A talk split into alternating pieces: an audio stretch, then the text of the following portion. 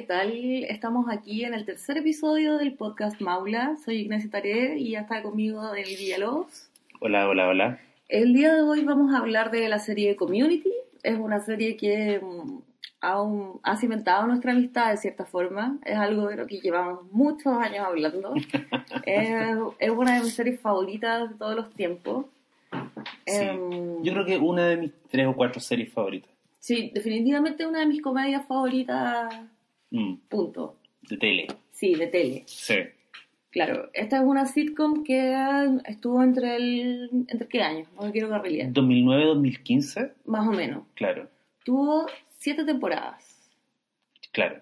Y tiene una historia más o menos como dramática, dentro, como más o menos fuera de la pantalla. Tras bambalinas. Tras bambalinas ahí está lleno como de historias tétricas, Sí. se puede decir. Eh, pero Y- lo que, lo que vemos en pantalla es muy entretenido. Sí, y fue un semillero también de gente que después como que saltó para distintos lados. O sea, bueno, aquí partió Donald Glover, que ahora la está rompiendo en Atlanta. Eh, aquí dio su último disparo Chevy Chase, que todavía está vivo, no se ha muerto, pero yo siento que este fue como su, su cierre. Yo no, no- Claro. dudo que él vuelva a trabajar en una, en una serie regularmente después de Community. Claro, aquí cavó su tumba. Claro, y aquí está John McHale, que es el que era, era nominalmente protagonista cuando partió la serie, como el concepto, el concepto inicial era como este es un tipo simpático, medio canalla, eh, guapo, como una especie de Han Solo, que por una desgracia, por un, digamos, porque el bueno es un Barça, como que le quitaron su licencia de abogado y el tipo ya siendo un adulto, tuvo que volver a, la universidad a validar su título y la única universidad que el tipo podía mm, eh, pagar o permitirse era el Community College, que es como la universidad. Que en Chile no hay un concepto como ese. No, la única manera que se me ocurre de explicarlo es como el eslabón más bajo de la cadena eh, educacional Claro. estadounidense. Imagínate como que eh, la universidad, no sé, esa universidad es como la Universidad del Mar o esa, como el ARSI, pero como el ARSI fuera estatal. Claro. Estuviera así como muy, muy en el suelo económicamente y en el fondo como que llegara gente como amas de casa que quieren como estudiar después de que sus hijos se fueron de la casa, eh, gente vieja que está aburrida, eh, cabros medios perdidos en la vida o gente que tiene como cierta vocación social media extraña, como de hecho le pasa a una de las, de las, de las protagonistas femeninas que es Brita. Claro. Entonces, contemos que en Community eh, se trata básicamente de un grupo de estudio, eh, una- un grupo de siete personas que se juntan a estudiar español en, esta, en este Community College, Porque tienen un profesor tan penca, que es un chino que les enseña español. el señor Chang, El señor Chang, eh, ¿quién es el actor que hace? Ken Jeong, Kim Jong. que Un algunos, genio. algunos- sí, que algunos- que de hecho en la vida real es doctor, Sí. él no estudió actuación. No, pues es un, es un doc- cirujano. es un- Sí. ¿es cirujano? Sí. Ya. Y Ken Jeong, eh, los que no hayan visto Community, les, les suena, les seguramente les suena porque él es el chino, o él es el asiático que sale en la saga mm, eh, Hangover. de Hangover, claro, Claro, pero primero salió en Community. claro. Entonces, este, este grupo se junta como eh, against all odds. ¿Cómo se dice eso en español? ¿Qué Como contra todo pronóstico se juntan, porque son todos súper diferentes entre ellos. Claro. No- básicamente no hay mucho en común. Y el grupo apareció por una razón súper absurda, y es que el- en el primer capítulo al protagonista, que es Jeff, que es Joel McHale, eh, le gusta una compañera que es Brita, que es Gillian Jacobs, que ella sale en la serie Love. Claro. Y eh, como que hace una amistad media, o sea, como que se le pega un tipo que es Abed, creo que se llama Daniel Pudi, Sí, Danny Pudi. Danny Pudi, eh, y que es un, básicamente, es muy raro porque es un nerd como de origen pakistaní, creo que No, es palestino. es palestino. Y, el, y, es, y es un nerd de la televisión y de la cultura popular, y a él como que le cae bien Jeff y se, queda, y se le pega. Y aquí empieza la parte meta, porque sin preguntarle a Jeff, lo que, lo que Jeff le pide a este tipo es que convoque a Brita a un, a un supuesto grupo de estudio que en el fondo es una cita. ¿Cachai? Como Jeff quiere quedarse solo con Brita y Brita no lo pesca, entonces el tipo le dice, dile a ella que vaya a la sala, no sé, Z14 a las 3 de la tarde para el grupo de estudio de, de refuerzo de español. Y su idea es que va a estar él solo con Brita. Y lo que hace Abed, en el fondo es un casting, esa fue muy loca. Como que Abbott de alguna forma es el creador de la serie, Claro. porque eh, él lleva a los otros, a los otros, los que van a ser los, los demás coprotagonistas de la serie, que son eh, Chevy Chase, eh, ¿cómo se llama? ¿Cuál es el nombre de...? Chevy Chase se llama Peace Haw- Hawthorne. Pete Hawthorne, y es un millonario viejo, racista, odioso, que nadie sabe muy bien por qué está ahí. Eh, y llega también Donald Glover, que es un tipo que era muy deportista y que era como de hecho un deportista estrella en su colegio. Claro, era como un mariscal de campo en, en la secundaria. Claro, y iba, Pero como iba a ser algo estrella. le pasa, eh, tiene algún tipo de lesión ridícula. Claro, Eh, creo que es como tomando uno de estos barriles gigantes de cerveza que tiene como... Y termina en el Community College eh, siendo parte siendo como un zurrón, un poco. claro. Sí, ese personaje, yo creo que el personaje que más cambió con las temporadas fue el personaje Claro, de Donald Glover. de hecho eh, Dan Harmon había pensado ese personaje como que fuese un rubio muy tipo, un rubio tipo mariscal de campo, y se encontró con Donald Glover y decidió castearlo en ese papel porque, encuentra, porque se dio cuenta que Donald Glover era excepcionalmente talentoso. Sí. Hay que decir que de todo el grupo yo- de, de actores, yo creo que Glover era, era el más, o sea, es el más talentoso hoy día y el, y el más, digamos, el más lucido. De hecho, a los que no les suene de nombre, él va a ser Lando Calrissian en la nueva película de Han Solo. Claro. Y todo el, toda la internet está loca porque, porque es perfecto el casting. sí, Bueno, y aparte de ellos llega otra, otras dos personas que convoca Aved en esa primera junta de, de, de estudios, supuestamente. Y el chiste es que nunca estudian. Eh, es una es Alison Bright, que es una niña como judía, muy tímida y muy obsesionada con ser siempre perfecta. claro, pero la- la- el backstory es que ella en el colegio tuvo una adicción al Adderall. Entonces ella estuvo en rehab y por eso como que eh, termina en el Community College. ¿Qué es el Adderall? El Adderall es un tipo de estimulante, tengo entendido. Como, una, como las anfetas. Claro, Ya. que la mina estaba tan obsesionada con la perfección, con ser una buena alumna, que se empezaba a meter como estas pastillas y termina en rehab como muy joven Claro. y esa es su historia. Y la otra que llega es Yvette Nicole Brown, Claro. que eh, el grupo se llama Shirley y Shirley es como una mamá dueña de casa muy católica, muy pechoña Muy negra. muy negra, eh, que le gusta mucho cocinar y como que tiene el perfil más como de mamá. Claro. Y todas estas, y todo esto- todas estas personalidades chocan de una forma muy violenta.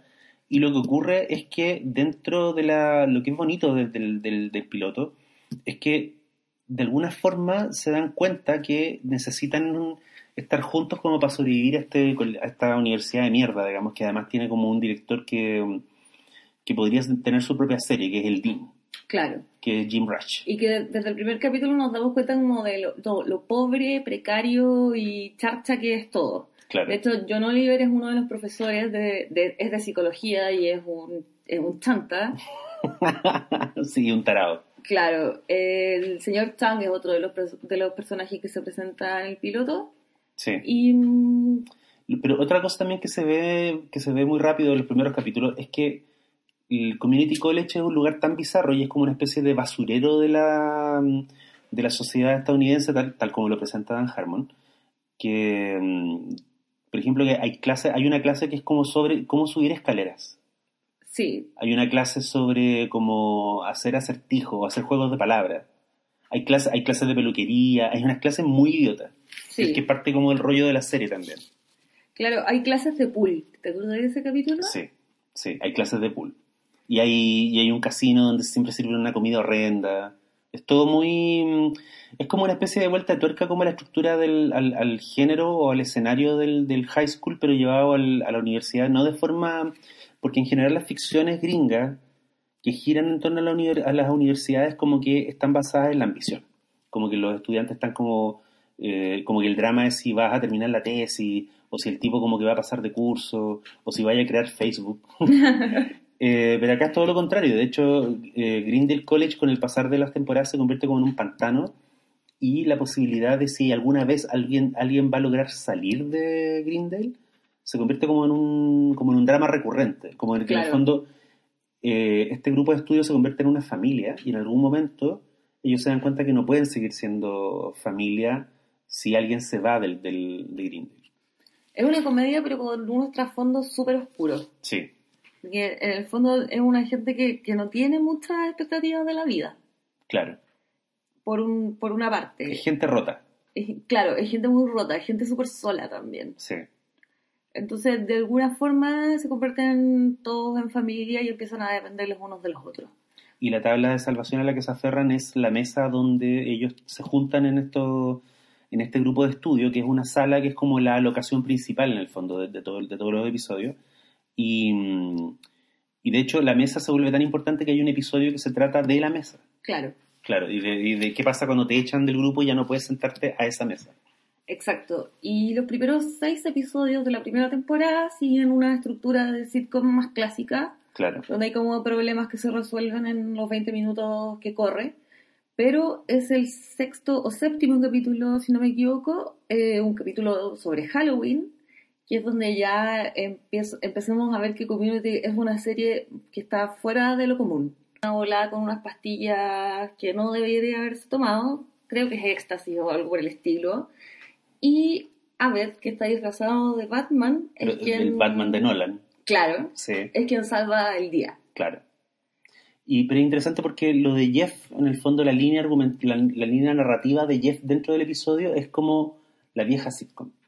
Y la nueva, lo que de verdad le interesa hacer a Dan Harmon es lo que tiene que ver con, con eh, Chevy Chase flipando y con eh, Abed de Batman. Y Abed es el héroe, en el fondo. Claro. Y como que lo que hace Abed es súper ridículo porque en el fondo lo que hace Chevy Chase es un, es un fuerte de sillas. Sí. Y, y, y Abed como que desarma este fuerte de sillas y saca a Chevy Chase de ahí. Claro, y eso es como el gesto heroico. Sí. Entonces, porque te vas, a ir- te vas dando cuenta que la- la- esta serie, a partir de pequeños gestos, genera como grandes momentos. Claro, porque también lo que tiene que ver, lo que incide mucho y es, y es muy interesante es el tono, porque lo que pasa es ridículo, pero el tono en el que está contado es como épico, es como que estuvierais viendo algo así como climático de, no sé, El Señor de los Anillos, y en el fondo un viejo chiflado que, lo están, que está que está en una bola de pastillas y que lo sacan de un lugar donde se podía, creo que se iba a caer o, o le iban a caer las sillas encima. Claro, y, y terminan una vez como en el techo, así como diciendo, bueno, hay que hacer el trabajo difícil. claro, él como que Eh. su narración cierra el episodio. y está él como echándose chapstick en los labios. Sí. Que es como un detalle muy palestino, me da mucha risa. Entonces, Bueno, lo que lo interesante de Community es cómo, se, cómo fue desarrollándose a lo largo del tiempo. Tiene que ver con estos actores, que es un súper buen casting. Tiene que ver con un montón de elementos locos de la serie.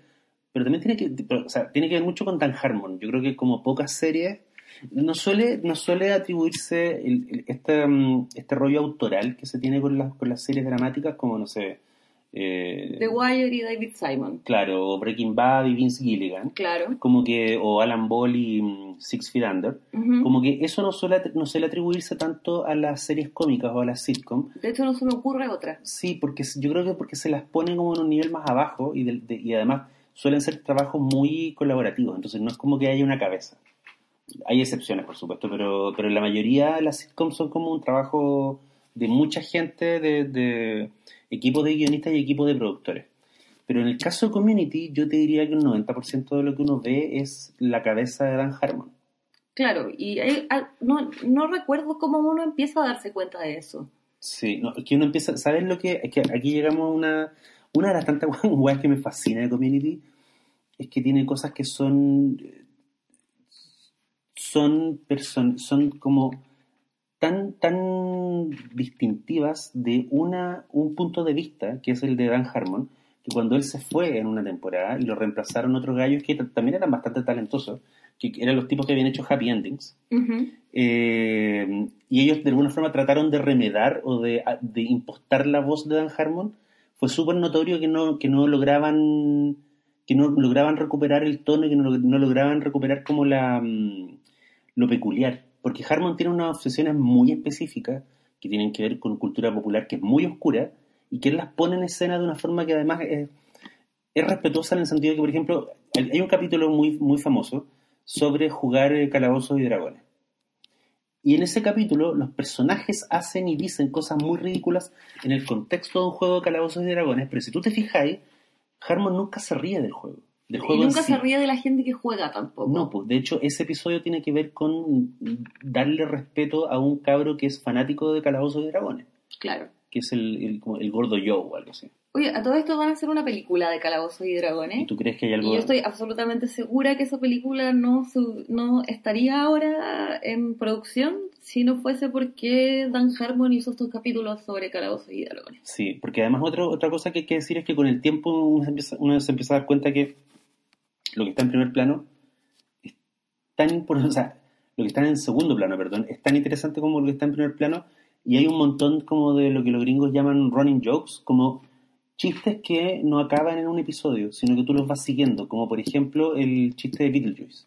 Claro, por eh, Beetlejuice es mencionado en la primera temporada una vez, en la segunda temporada otra vez, y cuando es mencionado por tercera vez es en un episodio de Halloween y uno ve a una persona disfrazada de Beetlejuice ¿Qué pasa por apareciendo por detrás. Pero pasa por el fondo como dos segundos. Exactamente. Sí. Entonces, eh, Community está lleno de esa clase de chistes que si pestañáis no, no los encontráis. y que son chistes como obsesivos, como chistes obsesivos compulsivos, o sea, no son como tallas, como no es que Community sea, eh, esto me, me parece bueno eh, indicarlo, no es una serie particularmente accesible.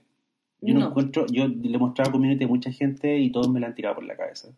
Como que, y no es que, no es que tú, eres- tú seas más inteligente si, si entiendes Community, pero yo creo que si entiendes Community, primero viste mucha tele, y dos, hay estado muy roto en algún punto en tu vida. Como que es una serie, en la larga, hay, hay trasfondos muy tristes. Como por ejemplo, yo recién, eh, el año pasado, ya la serie se acabó, el año pasado leyendo una página de alguien que hablaba de community, llegué al trauma de Brita. ¿Ya? Que yo no tenía idea, Háblame pero eso. hay una serie de alusiones a en, en el personaje de Brita a lo largo de las temporadas que tienen que ver con su eh, terror o resistencia a la gente disfrazada de dinosaurio. De hecho, ella misma está disfrazada de dinosaurio en un episodio de, mm, En un episodio de en un Halloween. episodio de Halloween.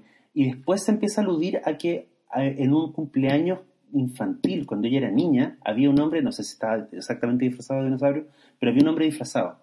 Y ese hombre abusó de ella. Pero eso está aludido.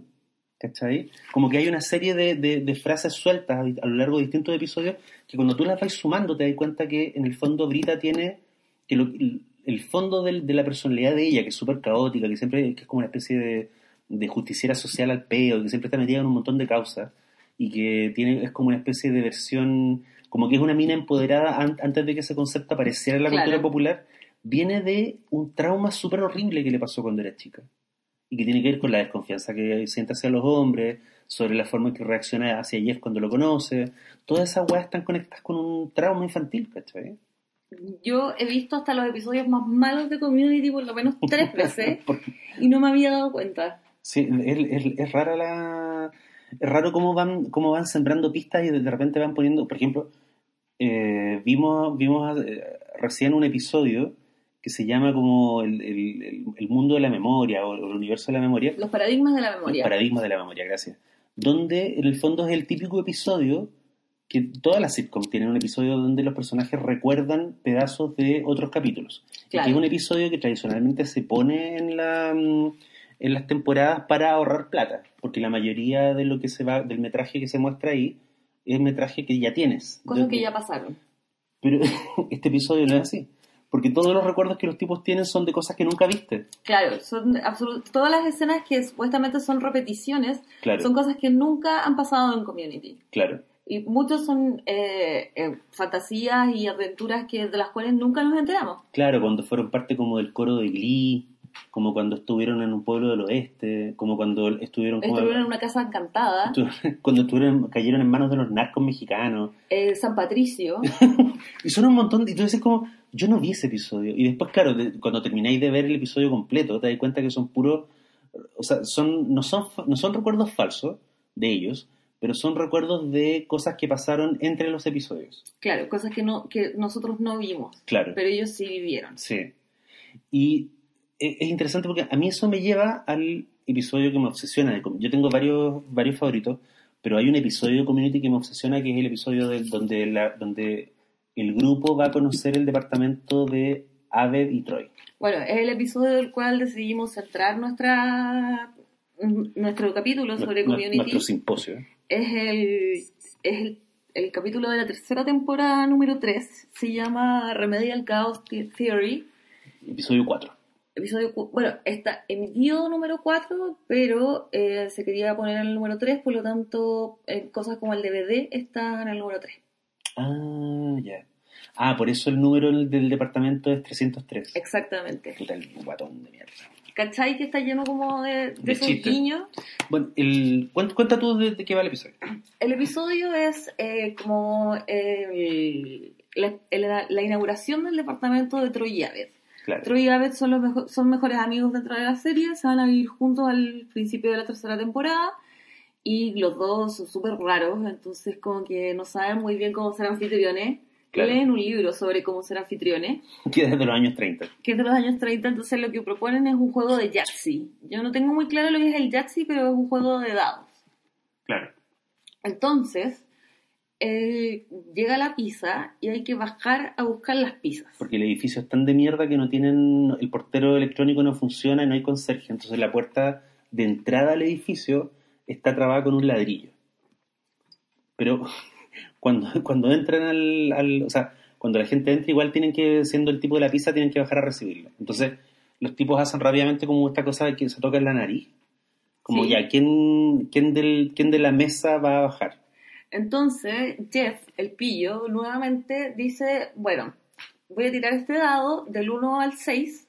Entonces tú eres el 1 y recorre la mesa diciéndole quién es cada número. De su izquierda hacia allá y dice voy a tirar el dado y el que le toque el número le tocará buscar la pizza. Lo que es una forma muy pilla de que a él nunca le va a tocar ir a buscar la pizza. Claro, pero ahí es el momento donde Abed, que es este personaje medio Asperger, eh, obsesionado con la cultura pop, le dice a Jeff, ¿te das cuenta que en este momento estamos creando eh, universos alternativos? Claro, seis líneas de tiempo paralelas. Seis líneas de tiempo paralelas. Entonces cada vez que el, el dado es tirado, sale un número diferente y vemos qué pasa en la serie y qué pasa con la vida de estos personajes si el eh, personaje X va a buscar la pizza. Claro. Y a través del episodio vemos cómo cada uno de los personajes va a buscar la pizza y qué pasa con los otros personajes cuando se quedan en la casa. Claro, o sea que en el fondo a la larga lo que te dice Dan Harmon te voy a mostrar de una forma, porque igual no, igual no es un episodio pomposo respecto como a, a este juego, sino que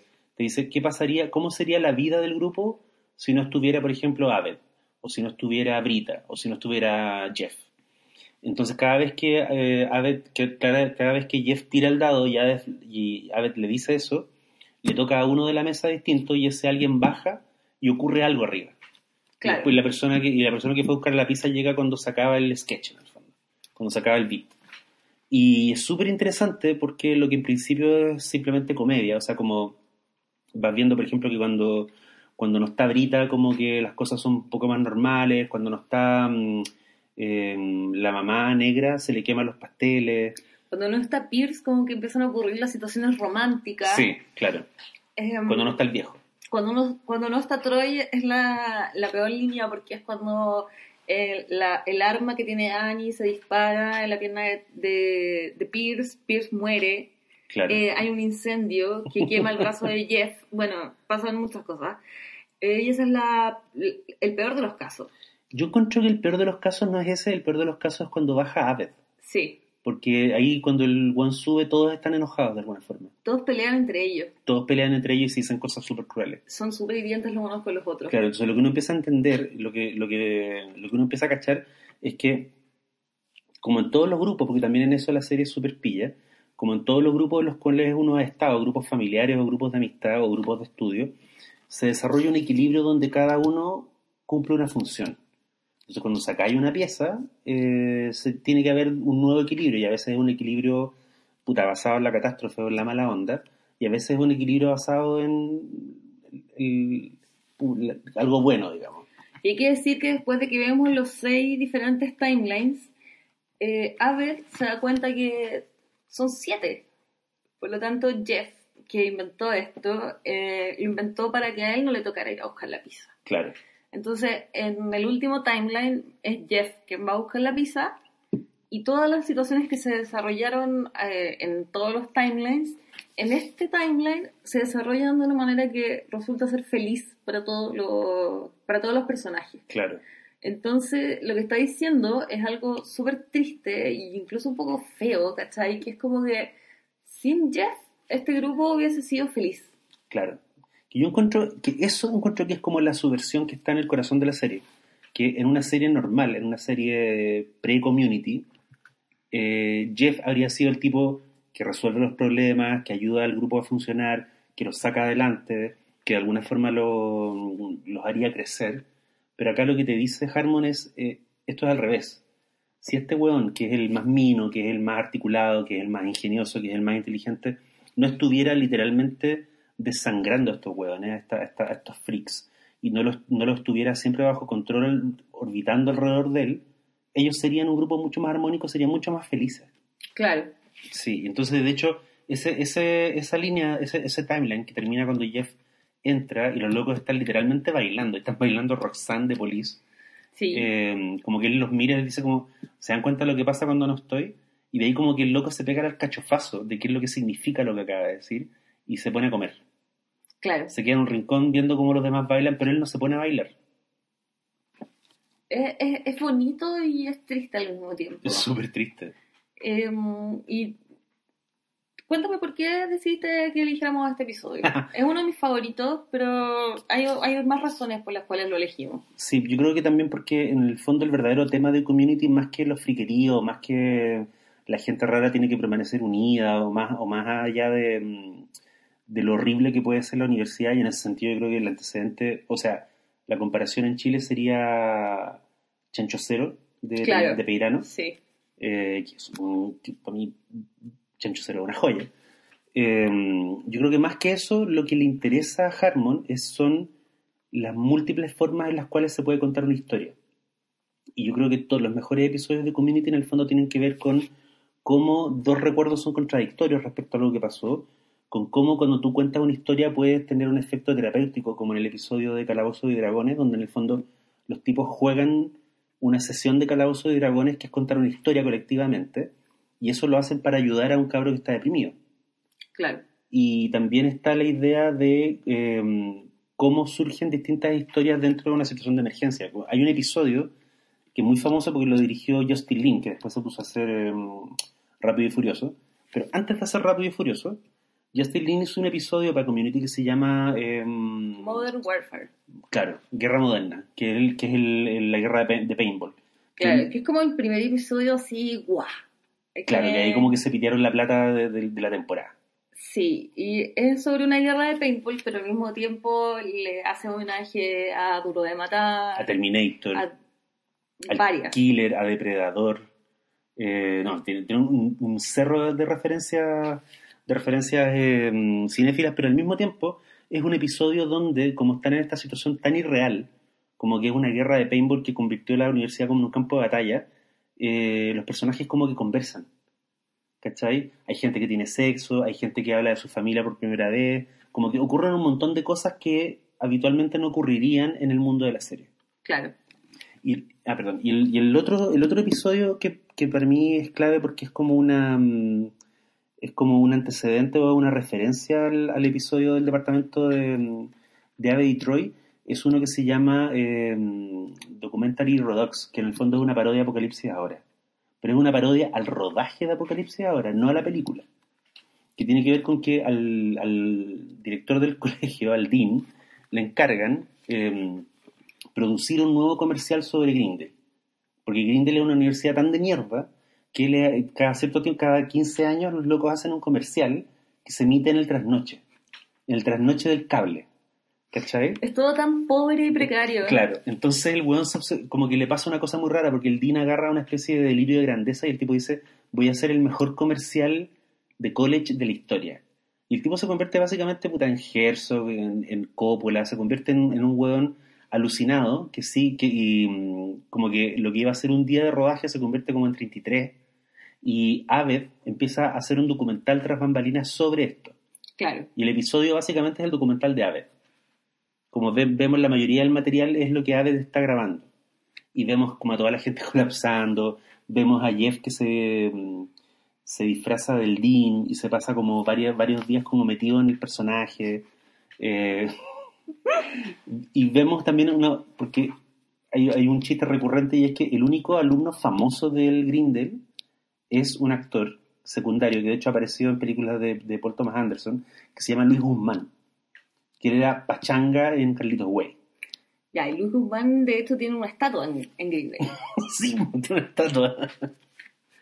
Entonces a, a Luis Guzmán lo invitan a, a ser parte del comercial, Y él acepta, pero termina saliendo solo en el documental y no en el comercial. claro, claro y, lo que, y ahí eso provoca la ira del rector, del, del, del Dean, y Guzmán le dice, pero ¿acaso no viste El corazón de las tinieblas, que es el documental sobre la filmación de Apocalipsis ahora?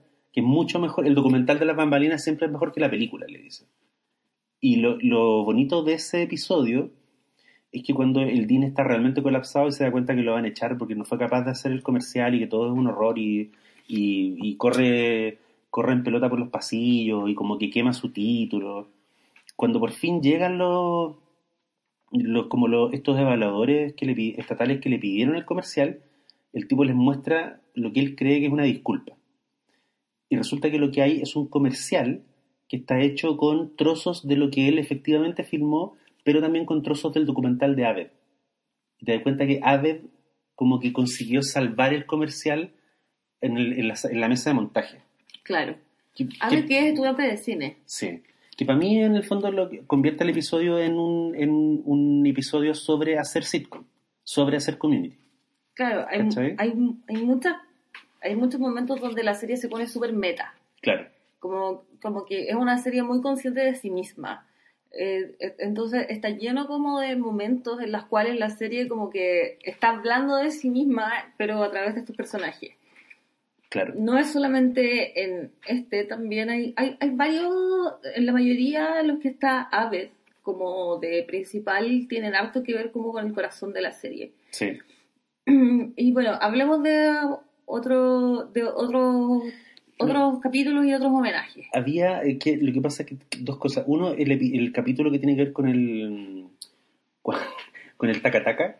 Un Ajá. capítulo, un capítulo, hay una, hay una mesa de tacataca en el, como en la sala de descanso de, de Grindel.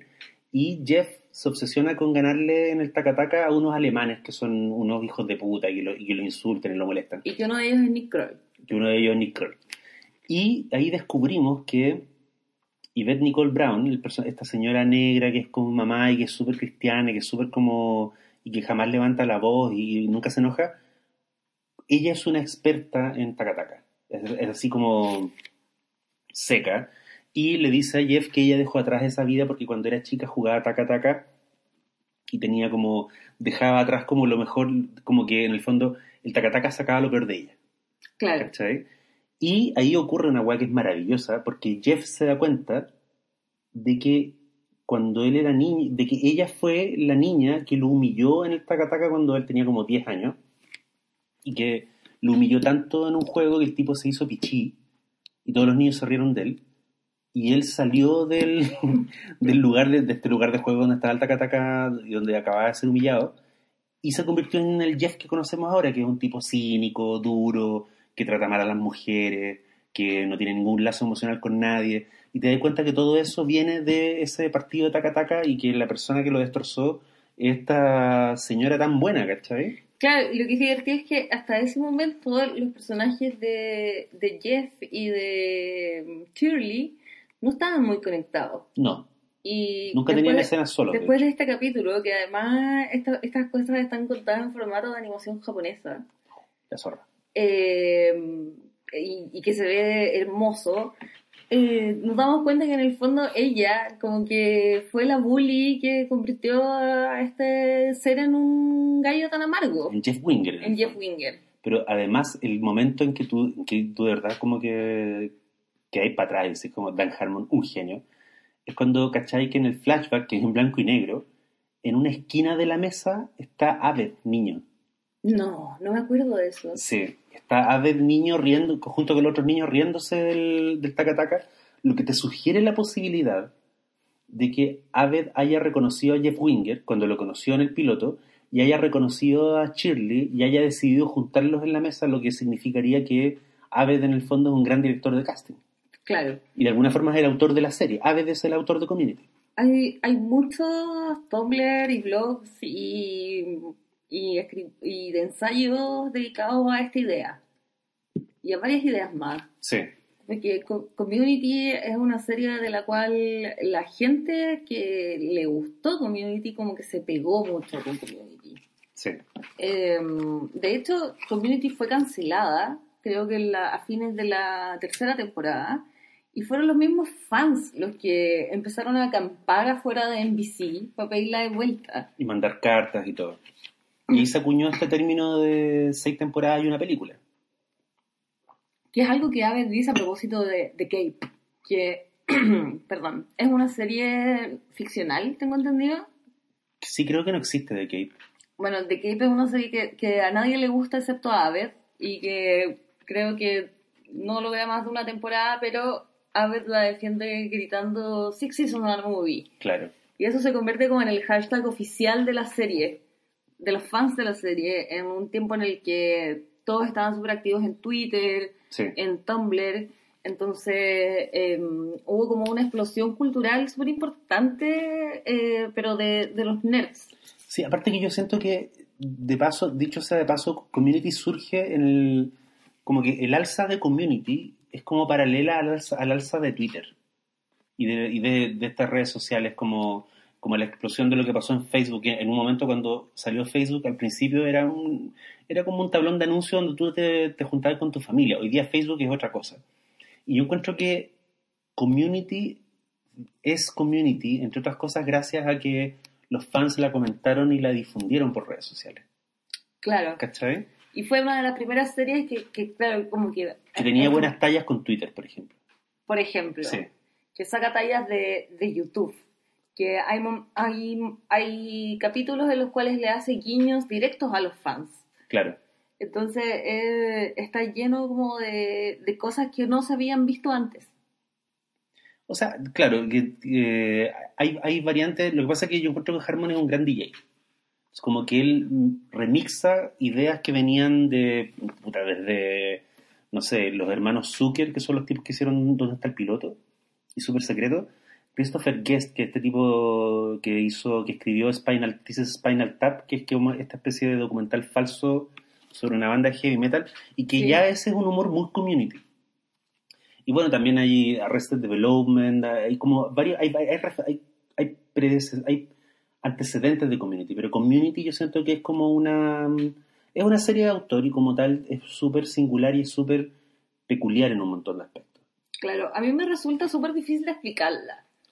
O sea, como que, claro, tenemos la trama, tenemos los personajes, pero después cuando empezamos a hablar así como de los episodios, son tan diferentes entre sí y hay tanta, tantos capítulos como especiales, porque por ejemplo ya después se, se empieza a volver como una característica, que Sí. Community cada cierta cantidad de episodios tenga un episodio especial.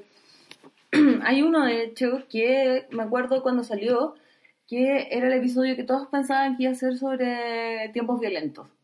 Porque eh, lo presentaron con los personajes disfrazados de personajes de tiempos violentos. Y cuando uno termina viendo el capítulo, cuando se emite, nos damos cuenta que el capítulo todo el rato está haciendo un homenaje a una película mucho más menor y mucho más antigua que se llama My Dinner with Andre. Claro. En el fondo la escena con la escena con André, la escena con Ave, es eh, sucede en un restaurante donde no hay nada Pulp, Fiction, Pulp Fictionense, porque todo lo que es Pulp Fiction está pasando en el otro local al cual no llegan nunca. Claro, es el plot B y es el lugar a donde nunca llegan. Claro, y en el fondo en el restaurante que es a lo Pulp Fiction pasan un montón de cosas Pulp Fictions, pero el corazón del episodio tiene que ver con este otro restaurante donde Aved tiene como la primera conversación real con Jeff. Claro, pero no sabemos si es una conversación real o eh, eh, Jeff está jugando con Aved. O sea, Aved está jugando con Jeff. Claro. Porque Abed eh, como que tiene tantos problemas para socializar que socializa con la gente otra vez como de, de lo que él ha visto. De la cultura popular. Claro, entonces lo que él está haciendo con Jeff es, es imitar la- lo que pasa en My Dinner with Andre. Sí, de hecho la referencia directa de Aved o de dónde viene para mí es, él viene de Chance, que es el protagonista de una novela, de- bueno, de una película a esta altura de, de, um, con Peter Sellers que se llama Desde el Jardín, que es un señor que es un jardinero que ha estado toda su vida, es una fábula, que ha estado toda su vida encerrado en la casa de un millonario y el tipo atiende el jardín y él solo conoce el mundo a través de la televisión. Entonces la historia parte cuando eh, su jefe muere y él queda expuesto como al ancho mundo, que es el Nueva York de los 70, y, y él no puede relacionarse con las personas salvo a través de, de alusiones a la tele y al, y al jardineo, digamos. Lo que lo hace, lo que lo convierte en una especie de Forrest Gump, ¿cachai? Lo convierte en una especie de gurú porque todo el mundo toma lo que es la absoluta imbecilidad del weón como genio, ¿cachai? Es, es muy- Ya. es una gran película. Y, la, y Abed viene un poco, yo encuentro que tiene como el, el ADN de ese personaje. ¿Sabéis que estaba pensando en un episodio de Community que ya es muy posterior? Que es cuando todos están en la consulta de un doctor, que es John Hutman, que es este comediante. Y que es como una especie de, de guiño a, mm, a la isla siniestra de Scorsese Sí, porque el tipo en el fondo, en- supuestamente la cosa se trata de una evaluación a Abed, y de repente el doctor le dice, no, en realidad no los puedo dejar eh, irse, porque les tengo que decir algo. Greendale no existe.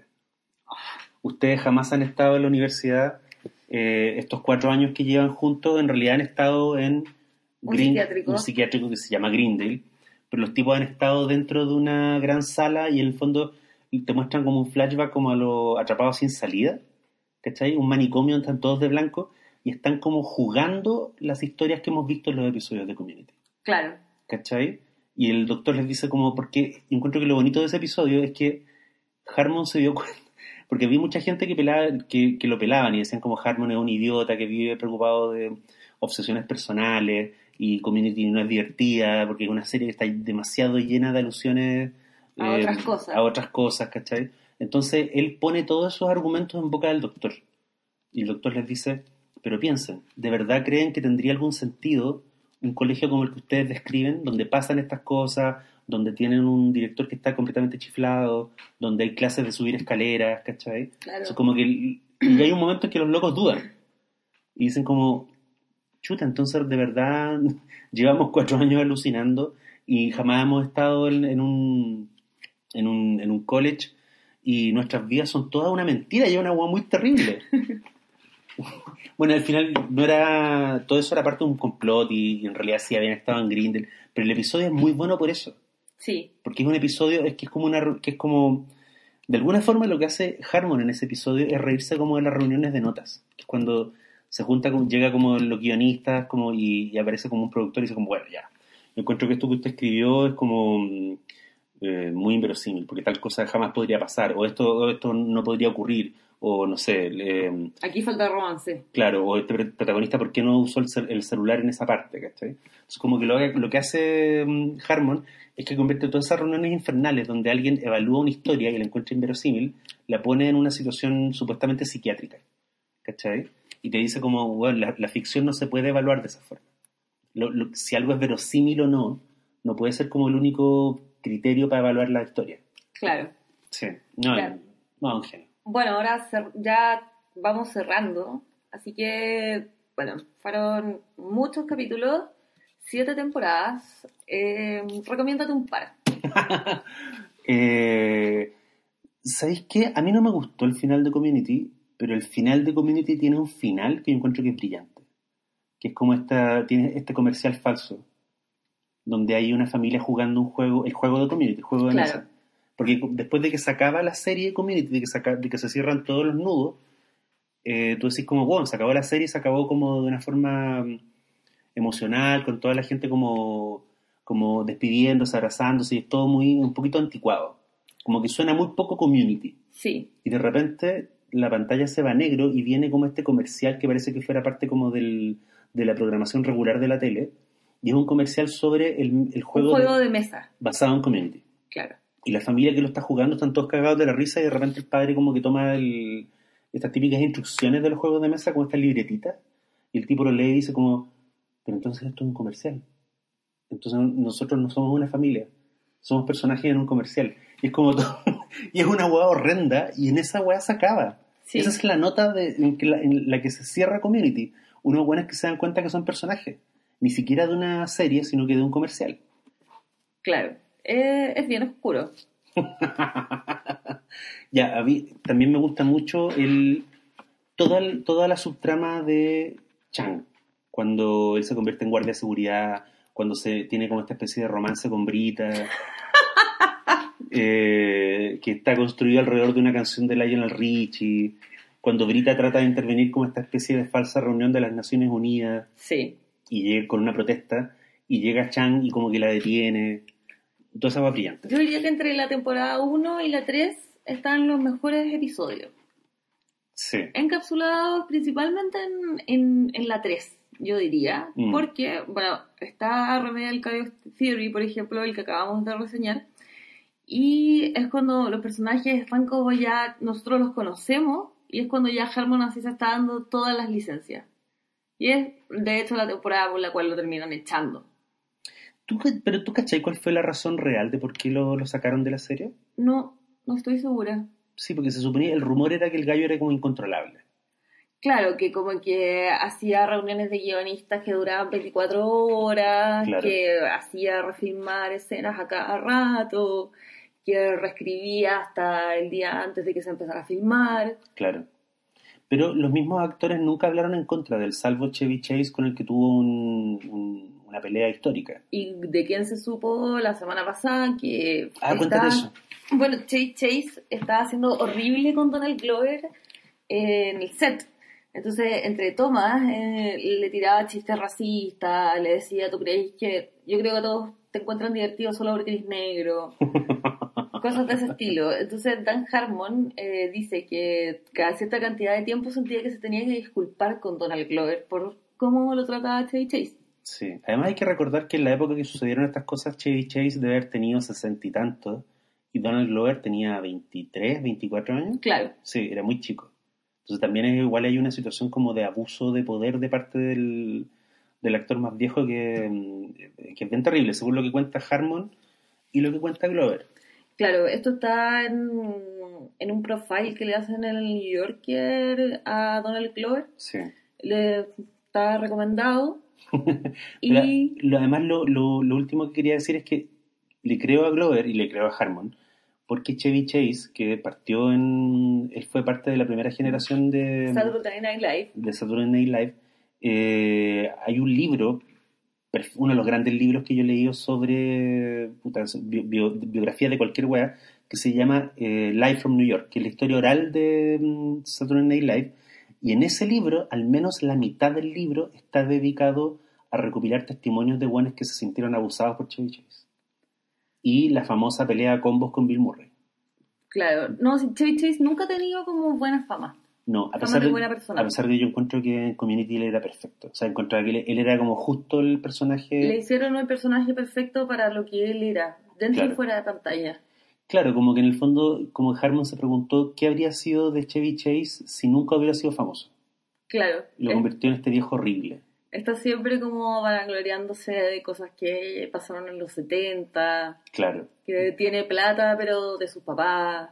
Claro, y no, y, y como que eh, participó en un negocio súper truchos, como que siempre que son como, weas como donde estafó gente, o donde inventó como un producto que le daba sarpullido a las minas, era como una, así, todos los antecedentes, cada vez que el buen habla de su vida como, como de su vida como emprendedor, siempre queda peor, siempre como al final le dicen como, por, por favor, cállate. Sí, pero ¿te acordáis que él también hay un capítulo donde muestran su trauma?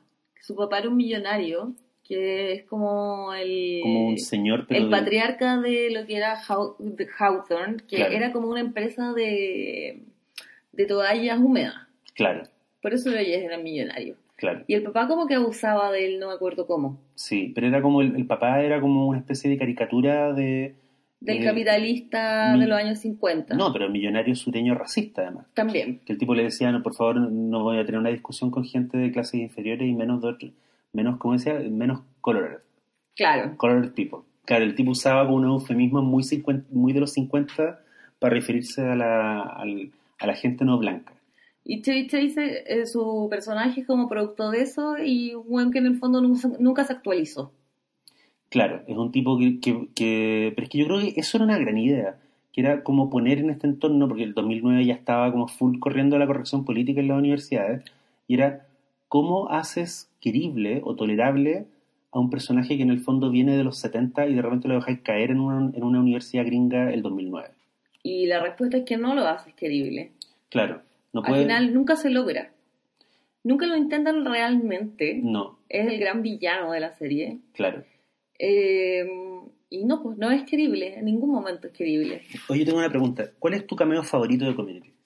Eh, mi cameo favorito es el de LeVar Burton en el episodio de documental. Uno de los episodios de documentales que hace Pierce. O sea, perdón, que hace Abed. Y lo que pasa es que aquí es que Pierce está como torturándolos a todos Porque se va a morir. porque se va a morir. Y la forma de torturar a Troy es presentándole como a, a su mayor héroe, que es LeVar Burton. Y eh, Troy está absolutamente petrificado porque siente que lo va a decepcionar. Y él lo único que quería era una foto de LeVar Burton porque uno Claro. no puede decepcionar a una foto. No, pero él no quería conocerlo. Él no quería que conocerlo. que muy de community. Es como, bueno, tenías a tu héroe de infancia adelante y no querías darle la mano. No, porque tú querías una foto con él. Libar Burton, para los que no les suene, él, eh, él, era, él fue un personaje en una de las tantas series de Star Trek. Creo que una y que se fue hizo, Quinte. una que se hizo durante los 80. ¿Sí?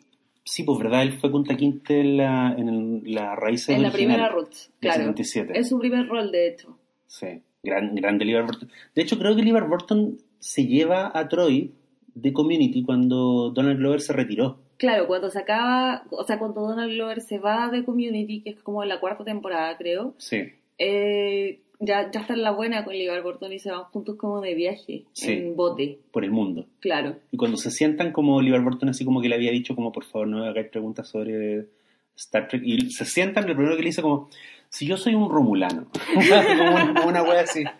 Pero mi, mi cameo, tengo, tengo dos. Me gusta una aparición brevísima de Jack Black. En una... Cuando ellos están haciendo como casting de quién, lo, quién va a reemplazar a uno de la mesa que se había ido. Sí, la como- primera temporada. Y como que por alguna razón aparece Jack Black, así como, hola chicos, oye, no sé qué cosa, pero en realidad eh, me tengo que ir", como que da, porque ese momento es muy brillante porque da la sensación, o sea, lo que te dice Dan Harmon es, Community, o sea, Grindel es tan grande que en algún lugar hay una mesa mucho más bacán, Claro. donde está Jack Black y están otros hueones, ¿cachai? Y, y en el fondo tú estás ahí atorado viendo la mesa de los losers. Y es súper chistoso porque cuando Jack Black está ahí, como que él dice, hey, estaba en todos estos episodios, y como que muestran episodios para atrás y, está, y como que insertan a Jack Black de Sí. manera falsa. Entonces como que hay un episodio donde están como Jeff y Brita están como peleando al eh, en el- los asientos de adelante, al frente de la sala, y atrás está como Jack Black. Sí, y Jack Black dice como, oh, están peleando. Y Sí. pero son unos cortes súper chulos, porque no hay ninguna pretensión de que tú te, de verdad te creáis que el buen estaba en toda la serie, ¿cachai? Claro. Pero Es sí, que, dale. quiere decir que Jack Black y Dan Harmon son muy amigos. Ellos partieron juntos. Sí, pues en Canal 101. Claro. que este proyecto súper raro que era como Harmon les daba como unos pies forzados a, a algunas personas para que hicieran como unos cortos, que todos eran bien raros. Y, y eran series de corto. Eran series de cortos y no todas eran buenas, pero todas siempre eran como nunca había visto esta weá. Sí, todas eran rarísimas. Sí. La Por si acaso todavía está online, para el que lo quiera buscar. ¿Cuál? ¿Canal 101? Canal 101. Ah, bacán. La, mm, mi, mi otro cameo que es muy oscuro y que tiene que ver con que de verdad es como un guiño como a la infancia de gente que ya era, o sea, a la infancia de Dan Harmon en el fondo, que ahora tiene como 45, 46, es cuando aparece Lee Majors. Eh, creo que es la primera o la segunda temporada. Lee Majors es el, pro- es el profesor, como que hay una competencia dentro de los guiones de Community por quién inventa como la, el, el ramo más deschavetado. y de hecho ese capítulo se llama como mm, eh, iniciación o mm, como cerámica, para- cerámica para novatos. Sí, Porque hay un plot donde algunos de los miembros de la mesa van a se meten en un curso de cerámica. Claro, porque están buscando el curso más fácil de aprobar Claro. en ese episodio. Entonces este es un curso de cerámica esa donde tú como que vas moviendo como un torno con el pie y vas girando, girando. Y Claro. tienes que hacer la, la pieza con las manos. Y el profesor, el profesor es uno de los actores de Arrested Development, el, el que se llama Buster. ¿Ya? Eh, no me acuerdo del nombre del actor en este momento. Tony Hale. Tony Hale. Tony Hale. Y él eh, tiene una estricta, una estricta regla, que es que nadie puede cantar la canción de Ghost. Claro. Y de hecho tiene el póster de Ghost y encima como No. el símbolo de no. Claro. En Chain Melody se llama esa canción. Claro, pero en paralelo, otros toman un curso que es aprender a navegar en seco. Entonces, hay un yate, Hay un día en el estacionamiento. claro, y, el, y el profesor del curso es Lee Mayors. Y ese que parece que es, el, que es el plot más ridículo del episodio termina siendo el más emocionante, porque por una serie de circunstancias, eh, eh, Hawthorne, Pierce, Pierce, por supuesto, como que se cae del... Todo esto suena muy absurdo, pero se cae del bote Claro. y él está tirado en el cemento, pero Lee Mayors dice, no lo pueden rescatar, tienen que dejarlo atrás porque el grupo más importante. Y en el fondo, Hawthorne se empieza a ahogar, entre comillas. Entonces, eh, el resto del grupo deciden cómo mandar al carajo el ramo y tiran un bote al cemento y rescatan a Pierce de, de- de ahogarse. Sí. Y, eh, el- para mí ese fue uno de los momentos en que me enamoré de la serie. Yo dije como, este va a ser mi corazón. Eh, bueno, ya cerrando, es una gran serie de la cual podríamos estar hablando muchas más horas. Tenía muchos aspectos. Bueno, no- el personaje John Oliver. Ah, claro, o sea, yo me quedé con muchas cosas que decir. esta, esta escena, este, este homenaje a mata- para matar a un ruiseñor que hacen, que es como este juicio que se hace al lado de la piscina. Oh, hermoso. El capítulo de la ley y el orden, que es, es un capítulo que está estructurado como la ley del orden, tiene la música de la ley y el orden, y es sobre una pelea que tiene Troy y David. Y uno de ellos está peleando con, con almohadones y el otro está peleando con, con mantas. Ah, la gran guerra de la... La gran guerra de la... Pero que parte contado como un documental a lo que en Burns. Es como... Ah, no, entonces Suena- estoy confundiendo. Ya, Estoy confundiendo el de la ley y el orden. ya, pues la guerra de, la, de las mantas y la... que son dos fuertes que se enfrentan. Y está contado como si fuera un documental así de, de la guerra civil. Claro. Pero ¿sabí en cuál estaba pensando qué episodio también merece una mención? El episodio embotellado.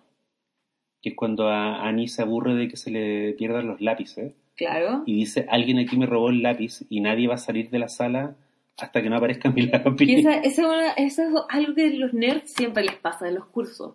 ¿Ya? No sé si te- a ti te pasó alguna vez, como en tu Mm, curso. Como que a mí no. me pasó así como, esto se perdió y nadie va a salir de aquí hasta que aparezca. Que es muy raro porque aparte es una negociación con la justicia, debe ser como el primer contacto que uno tiene con el sistema de justicia, como en abstracto. Que cuando en el colegio se pierde algo es como, ya, ¿cómo encontramos esta wea? Y el profesor tiene que ser como de juez, jurado, verdugo, porque tiene como, ya, a ver, abran la mochila. Ya, y yo no me voy a enojar si alguien lo dice. Claro. O nos vamos a dar todos vueltas y vamos y, y el que robó la, el lápiz lo deja en la mesa. Bueno, acá esa weá está llevada al extremo porque la, los recursos que van inventando lo- lo- los personajes para encontrar el famoso lápiz, porque además es como era, ella Annie usaba un tipo de lápiz Muy específico. de un color y de una forma, de una marca, y había llevado como que se le había perdido cinco veces el lápiz. Entonces, a propósito de esto, que nadie puede salir del lugar hasta que no encuentren el lápiz, empiezan a salir como un montón de trapos sucios al sol y se terminan empelotando. Sí, pues porque se, se empiezan a enojar los unos con los otros, Claro. entonces hay un momento en el que ya se pelotan así como para demostrar que en el fondo nadie lo tiene. Y súper divertido porque hasta ese momento habían varios episodios en los cuales Chase, Chase estaba con doble con doble yeso en Claro. las dos piernas. Sí. Y ese es el capítulo donde le sacan el, le sacan el yeso para ver si entre todas las cosas que tiene pegoteadas, que, que se metió así como para rascarse. Hay lápiz. iPods, hay Sí. tijeras, hay miles de cosas extrañas y no, no está el lápiz. Sí. Y de hecho, ahí ocurre esta, mm, este momento maravilloso donde uno se entera que, como en los ductos de ventilación de Greendale, vive un mono. Que es un mono que apareció en la primera temporada Claro. como eh, mascota de Troy, como un mono araña, pero a Troy se le pierde apenas lo tiene. claro. Y ese mono en el fondo ha sobrevivido durante todo este tiempo en los ductos de ventilación y el mono es cleptómano. Sí, Y viene ese momento maravilloso como Classic Dan Harmon, donde vemos el cerro de cosas que el mono ha acumulado en, todo esto, en todas estas temporadas. y es pura memorabilia de Eh, diferentes capítulos. Sí, no, esa fue increíble. O sea, cuando yo lo vi ya dije, "No, este bueno es un puto genio. Sí, no, es que hay una atención al detalle que yo no he visto en otras cosas. Sí, y de hecho después los ductos de ventilación vuelven a ser importantes porque en el episodio donde a Jeff lo echan del grupo y Jeff se empieza a volver loco, hay un momento donde él se mete al, a los ductos de ventilación, lo gasean, porque los guardias al mismo tiempo que él está en los ductos, eh, reciben la orden de espantar al mono por fin y sacarlo de los ductos porque es- como es, un escándalo, como va a tener un mono corriendo por los ductos de ventilación de la universidad. Entonces los tipos meten gas y gasean todos los ductos y obviamente noquean a, a Jeff y, Jeff tiene un sueño a los 2001. El tipo aparece como en la típica esta habitación eh, decimonónica que sale al final de 2001 y delante de la y está él, pero o sea, está él con su ropa, pero es Chevy Chase, viejo, comiéndose un, Blackberry, ¿cachai? Y después el tipo está acostado en la cama y viene esta escena famosa que en 2001 es el, el astronauta viejo que está viendo el monolito, Claro. pero acá no es el monolito, es la mesa. Mm. No, es genial. Ya, Nada que cerremos. Cerramos. Eh, ¿De qué vamos a hablar la próxima semana? Mm, No está claro. No está claro todavía, pero probablemente no va a ser una película y tampoco va a ser una serie. Este BD. Este- ya, eso. Oye, qué bueno que nos escucharon. Muchas gracias a todos por escucharnos de nuevo y por rayar la papa con nuestro con community. Eso, yo creo que mucha gente que secretamente raya con Community va a escuchar este episodio de aburridos, digamos, más que nada. Claro.